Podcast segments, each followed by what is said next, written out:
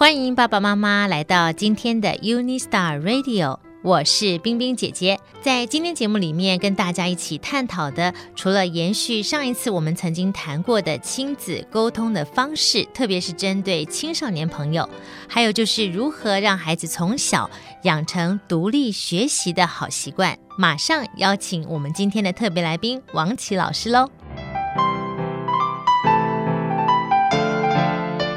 老师你好，冰冰你好，听众朋友大家好。是的，上一次呢，我们在节目当中啊，就是讲到呃，爸爸妈妈有的时候在跟孩子沟通方面的这个呃要注意的事情，比如说呢，呃，上一次我们讲到教养的。目标，我们要设定一个目标。那么在沟通方面呢，呃，老师有告诉家长，就是呃，当我们在说话的时候，说话的方式、语气不同的表达方式会有不同的结果。那不要把孩子的那个恶给激发出来，因为我们是要帮助他，要激发他的善。那结果呢，上一次的节目播出之后呢，就有家长跟我反映说，哇。真的耶！我呢用个王琦老师教的方法去跟孩子沟通，试着把我的语气改变，然后切入的角度可能也改变。他说，结果孩子的反应非常的好，而且还跟我说：“哇，我觉得今天我好开心哦，妈妈。”所以就是我觉得有的时候呢，家长可能不知道方法，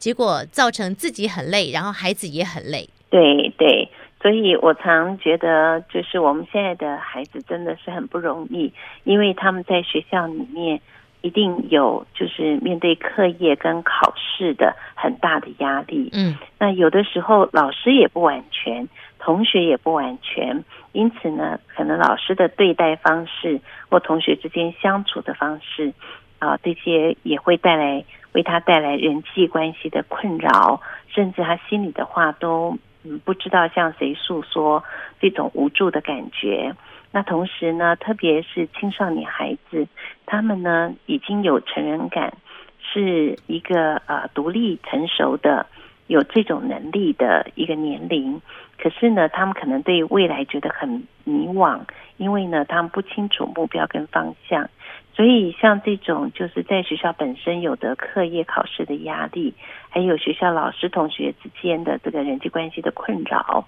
跟他嗯还没有清楚的目标方向所带来的这种压力啊，呃，其实对一个才十几岁的孩子来说，真的是很不容易。嗯，呃，压在他们的身上，他们其实回到家呢，是需要有人协助他们。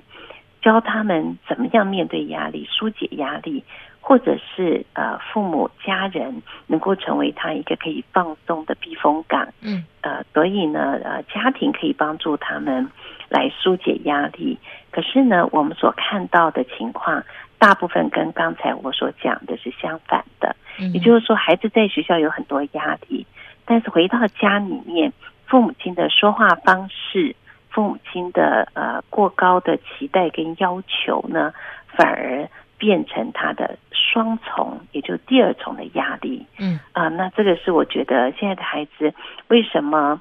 嗯几乎极大的比例就是青少年的孩子，比方说呃小学五六年级呀、啊、哈。或者是呃初中 middle school 或者是 high school 的学生，他们几乎一年当中有很多的时间是处在这个抑郁，哈，就是忧郁的一个状况。嗯，所以现在就是说没有到医院确诊，可是确实是经常有抑郁现象的，呃，这些少年青少年的孩子，这个比例增加非常的多，就是因为我们的孩子是处在学校里面。他们所难以面对的一个极大的压力，然后又加上父母亲不是成为疏解跟帮助，父母亲在带来双重的压力压在他们的身上，他们真的是不知道该怎么办。嗯，是。刚才呢，这个王琦老师讲到，就是孩子们在学校的压力，那回到家里，本来是希望可以能够放下这些呃心里面的不开心，或者是有人可以跟他聊一聊，因为毕竟他们还是孩子嘛。但是往往回家之后，面对父母，就把所有话通通都吞回去了。对，其实因为就是父母亲平常跟孩子的互动的方式啊，嗯、是唠唠叨叨，嗯，呃，一直围绕着学习转。其实孩子的人生除了知识上的学习，他还有情绪。我们家长也都知道，希望孩子不止成绩好，他的情商也就是 EQ 也能够高。那现在家长越来越知道，如果孩子能够有抗压的能力，嗯，或者是能够调试自己的情绪，能够疏解自己的情绪。解决问题的能力，那这些呢，家长都其实都知道啊、呃，他们很希望孩子拥有高情商的素质。可是呢，很奇怪啊，家长会给孩子压力，是因为家长虽然希望孩子有高情商、高 EQ 的素质，嗯，可是呢，却特别注重孩子的学习，嗯，跟呃他 IQ 方面的这些发展跟成长。那他因为非常在意孩子的学习。所以呢，在言谈之间，就变成不是去教他成为一个能够调试情绪的高手，反而呢，增加孩子的压力，而使孩子产生很强的抑郁的现象。我想王琦老师在外面呢也有辅导过很多的家庭哦。嗯、那我就想说，一般呢、哦，像这种青少年的孩子，其实他们也不知道该跟谁求助。比如说，如果他在学校里面可以遇到一个很好的老师，那应该就还好。那如果说老师也不完全，然后同学呢也都不太成熟，那回到家里面，父母当然就没办法沟通。对，那这样这个孩子。怎么办呢？对，我觉得我们中国有一句话啊，就是有一个俗话，就是能够遇到这个生命中的贵人啊。嗯，那其实生命中呃最适合的贵人就是父母。为什么呢？嗯、你期望孩子碰到一个呃能够在孩子的知识还有孩子的身心健康都能够去帮助孩子的这种老师呢？是可遇不可求的，嗯，因为孩子每一年都会换老师嘛，对，你实在是没有办法掌握他每一年所换的老师都能够成为孩子生命中的贵人，嗯，能够成为他的良师益友，嗯，而不假外求，最有保障的其实是父母自己本身，成为孩子生命中的贵人，成为他的良师益友，是，那所以父母就必须要去学习啊，就是怎么样在孩子。嗯，成长的这个过程，当他有压力的时候，你不是在就是多加他压力的人，而你是能够去引导他学习怎么去疏解自己压力、面对压力的人。嗯，但是刚才我想王琦老师讲到一个重点，就是说父母亲也要去学习，因为我发现呢，很多时候呢，父母亲自己。都没有办法控制好自己的情绪，可能父母自己也有压力，嗯、因为可能有工作上的压力、嗯、财务上的压力，结果呢，导致呢他自己本身都不能够很好的控制自己的情绪。那再加上如果没有学习的话，就在那个点上可能就会爆发出来。没有错，就是很多家长呢，他们自己有工作或时间上的压力，心情不好的时候，会对孩子很不耐烦，大发脾气。所以其实是跟孩子示范了，就是当我有压力的时候，我也没辙，我也很焦虑，所以我只能发脾气。发脾气是我疏解情绪的方式。嗯，嗯，但是我们都知道，发脾气不是一个很好的疏解情绪的方式。那所以，如果家长自己不知道怎么疏解情绪的话，你很难去做孩子的情绪教练，去教他怎么去疏解自己的情绪。好比就是。呃，我从小呢就很不会游泳，所以学了好多年的游泳，我就是不会换气。嗯，那收音机前的听众朋友，你敢把你的孩子交给我来教他游泳吗？你一定不敢，大家家孩子淹死了。对，因为我自己本身都不太会嘛。嗯，同样的呢，我也不太会打篮球，所以你也不会把你的孩子交给我，呃，去教他们打篮球。但是呢。关于孩子他生命中很重要的，就是如何面对压力、疏解情绪，如何有解决问题的能力，有抗压抗挫的能力。呃，即使你不会，但是孩子。他没有办法选择他的生命教练，是。因为呢，能够教孩子最可靠的人，其实就是每天在他身旁的父母。嗯，你没有办法去寄望别人家的成人，也就是那些老师们或别的家长来教你的孩子。嗯嗯，对，所以孩子没有选择，就好像说，如果孩子呃，要学游泳，他没有选择，只能跟爸爸妈妈学。爸爸妈妈刚好不会游泳的话，嗯、那这个孩子就很可怜。嗯，对。那幸好这些呃技术性的东西，我们都可以向外去寻找，会找到游泳高手啦，呃，这些很有经验的，呃，甚至可以成为救生员的，嗯，呃呃呃这样子的专业人士来教我们的孩子。那但是呢，生命上的成长，就是包括这种像 EQ。情商这方面呢，大部分都是跟我们的人生非常有关的。嗯，比方说一个孩子的适应力，一个孩子的弹性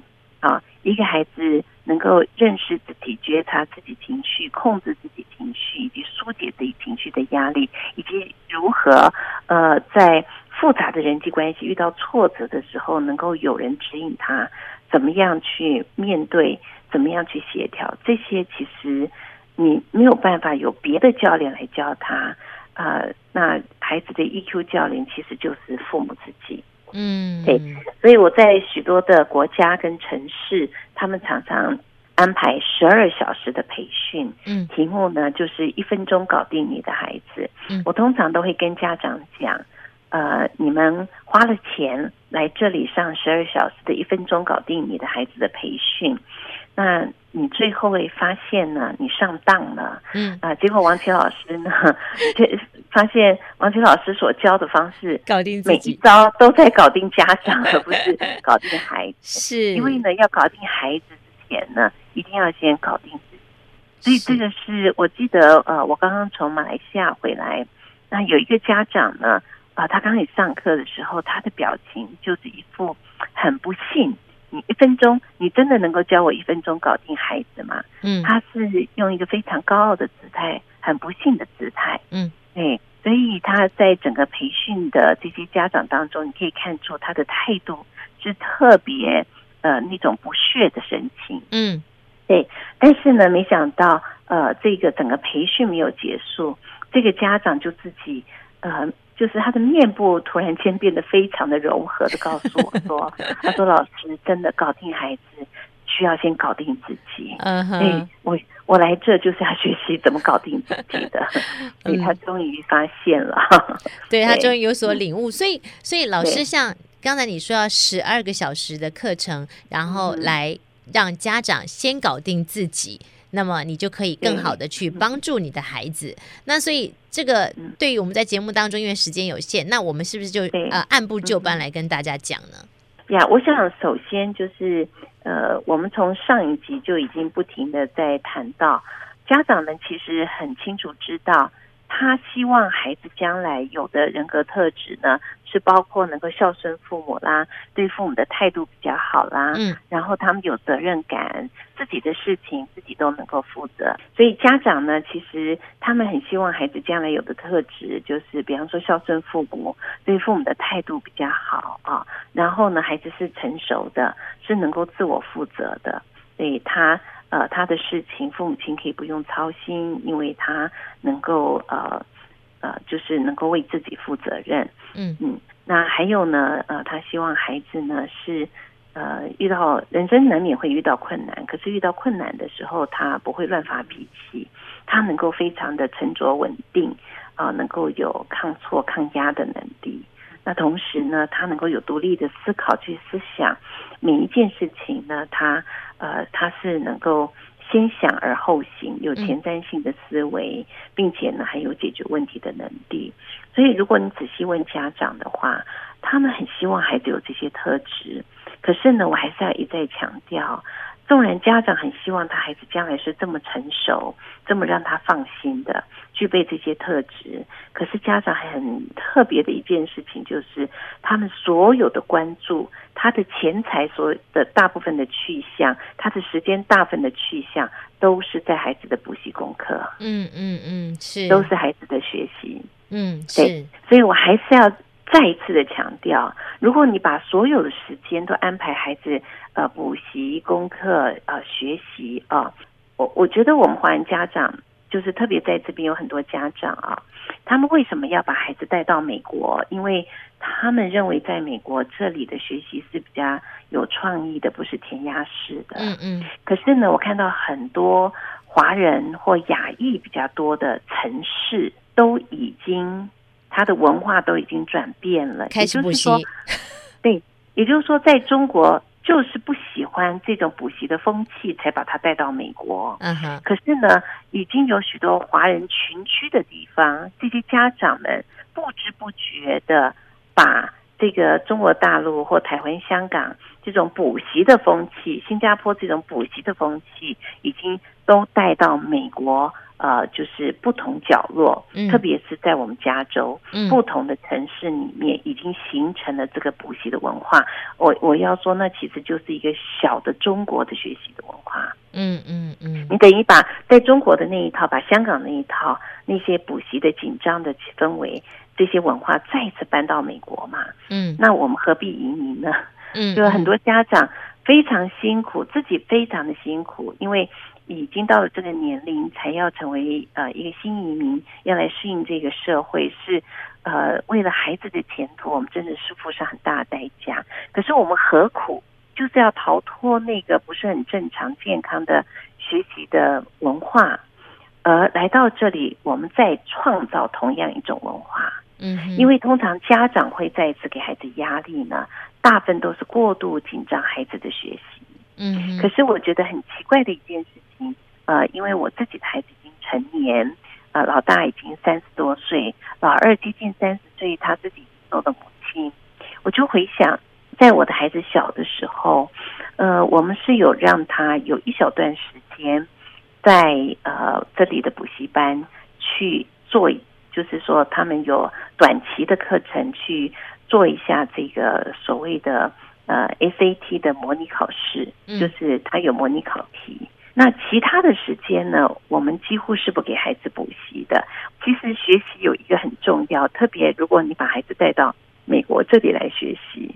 那在这里学习有一点很重要的一个概念，就是他是要帮助孩子成熟，他具备有独立，也就是 independent。Independent learning 或 independent study，嗯，独立的研读的这样的能力，嗯，对，所以我自己回想，就是在我孩子小的时候，是孩子他自己必须要在学校听懂老师所说的，回到家以后，他自己必须知道老师所要求的课业是什么，并且他能够独立完成，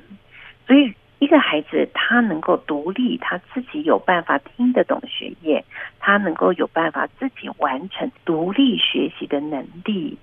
需要具备这个才是正确的。嗯，如果孩子的成绩好，是给了他十个拐杖，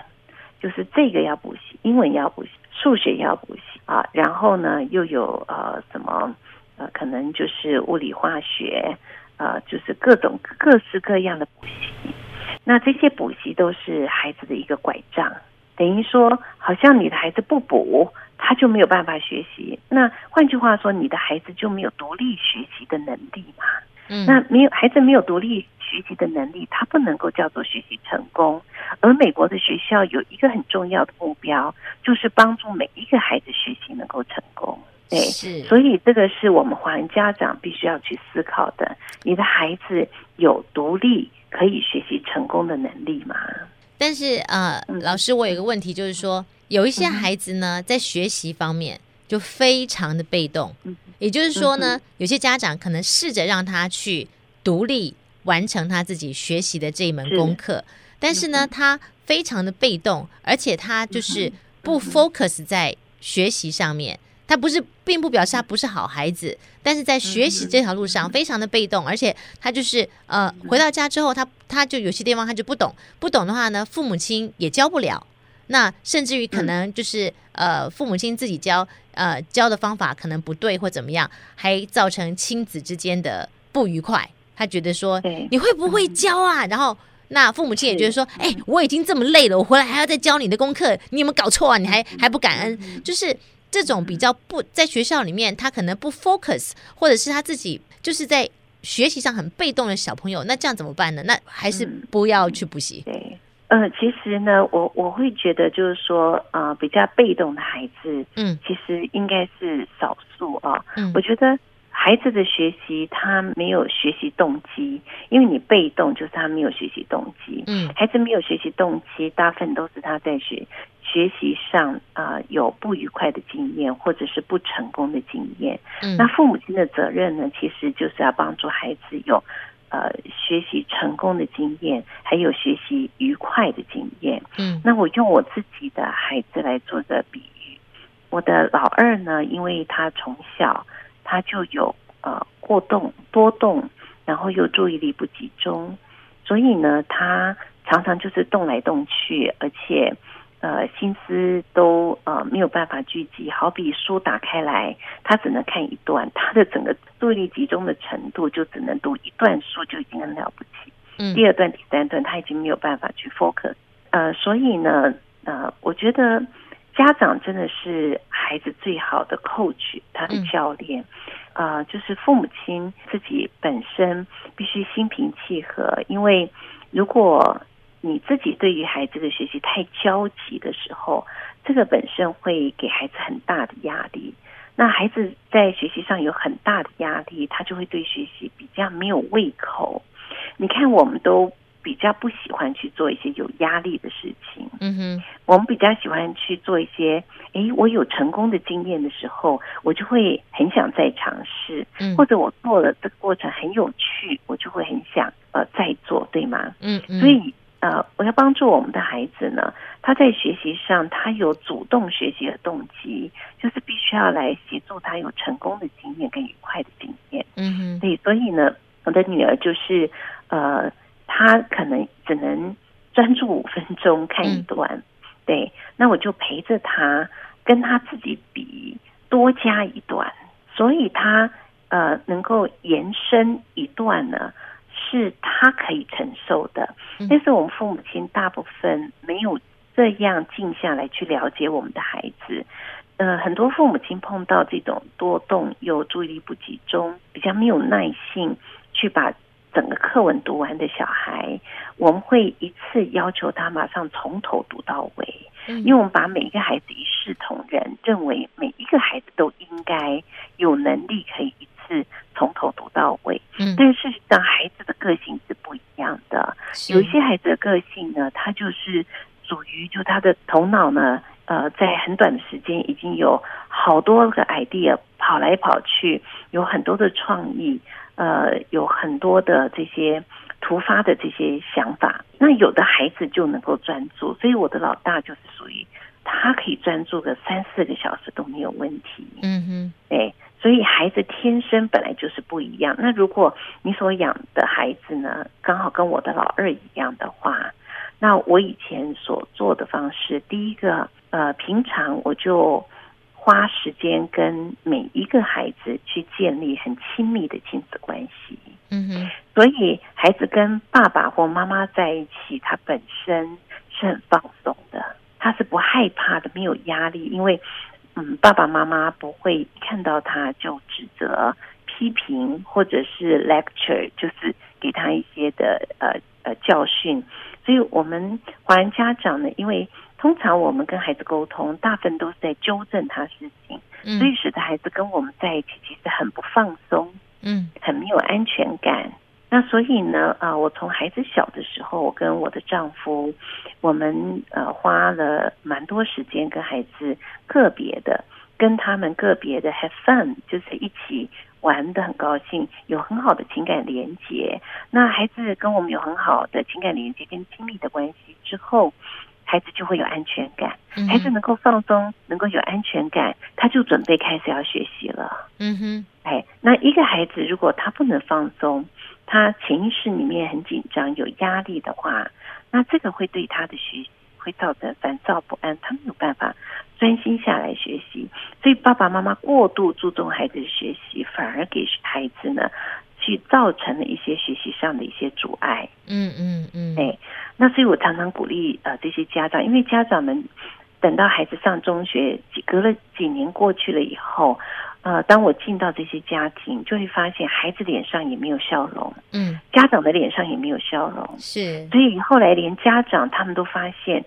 呃，曾几何时，我们的家怎么都会变成好像不开心，呃、就是但是非常不开开心，就是看到孩子就是在这，你还不赶快去做功课，你动作就是这样拖拖拉拉，你现在该去做什么了啊？都是这样子的一个氛围，嗯，所以呢，在这样的一个过程里面，孩子的心理压力是非常大的，嗯哼，对，那所以孩子心里有情绪问题、有压力、很不放松的时候，当然他的学习是会受到影响。所以第一个呢，就是要去跟。孩子建立起一个安全的情感连接。那第二个呢，就是你必须设立规范。好比呢，我就是规定我的女儿，比方说她本来只能读一段的，那我就开始规定她每一次至少要读两段到三段。嗯，所以两段到三段，其实孩子的课本，比方说他的 history 历史，它就是一栏一栏的。那两三段可能就是一栏再多一点点。嗯。我没有要他全部读完，因为对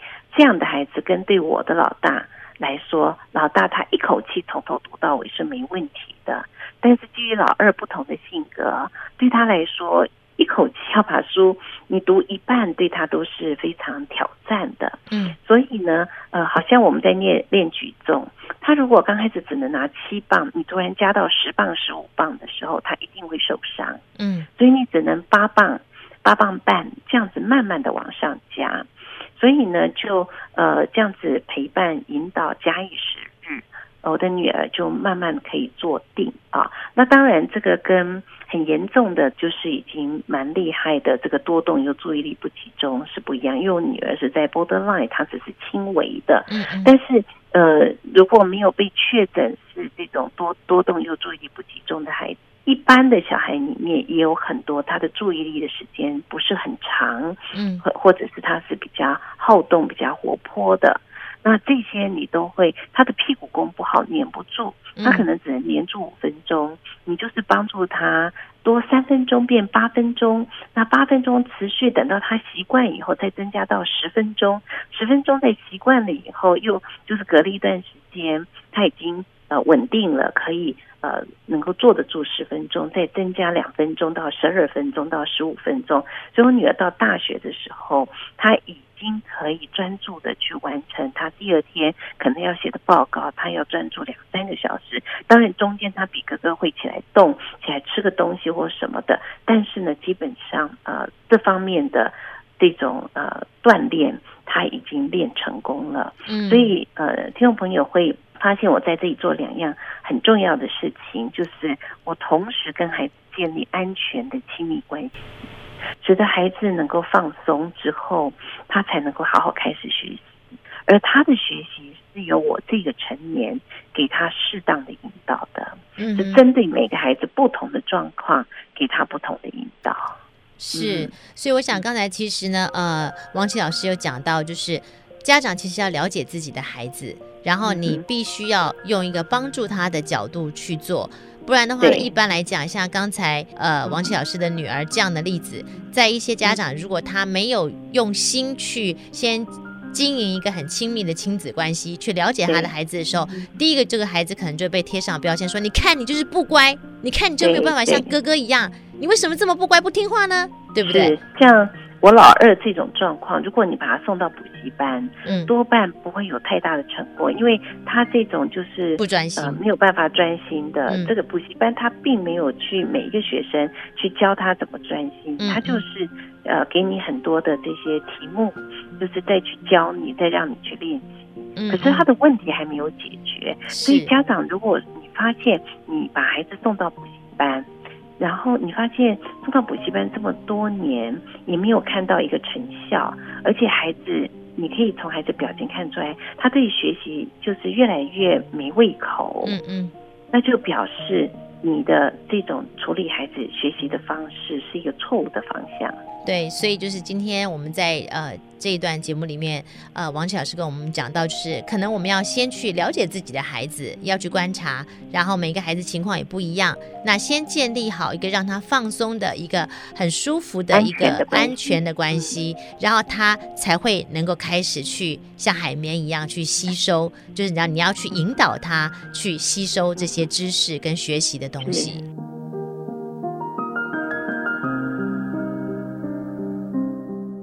希望今天听完了王琦老师的分享，爸爸妈妈可以试着在生活当中实践看看。那么在下一集节目当中，我们还会延续这个话题，让你的孩子有一个快乐的学习环境，有一个快乐的学习经验。那我们下次见喽。